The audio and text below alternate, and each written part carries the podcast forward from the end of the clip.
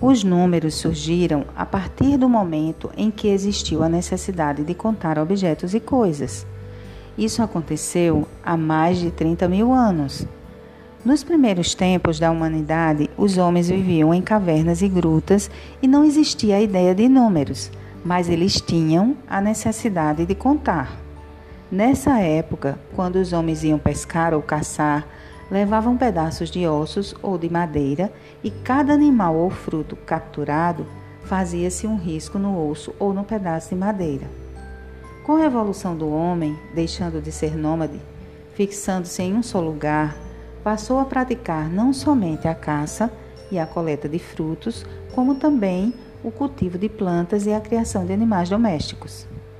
E aí surgiu a necessidade de uma nova forma de contagem e o homem passou a utilizar pedras para controlar o seu rebanho.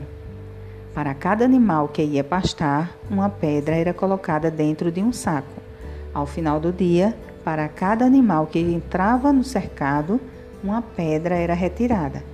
Só assim era possível manter o controle e saber se algum animal tinha sido comido por outro animal selvagem ou apenas se perdido no caminho. E foi a partir daí que surgiu a palavra cálculo derivada do latim que significa pedra.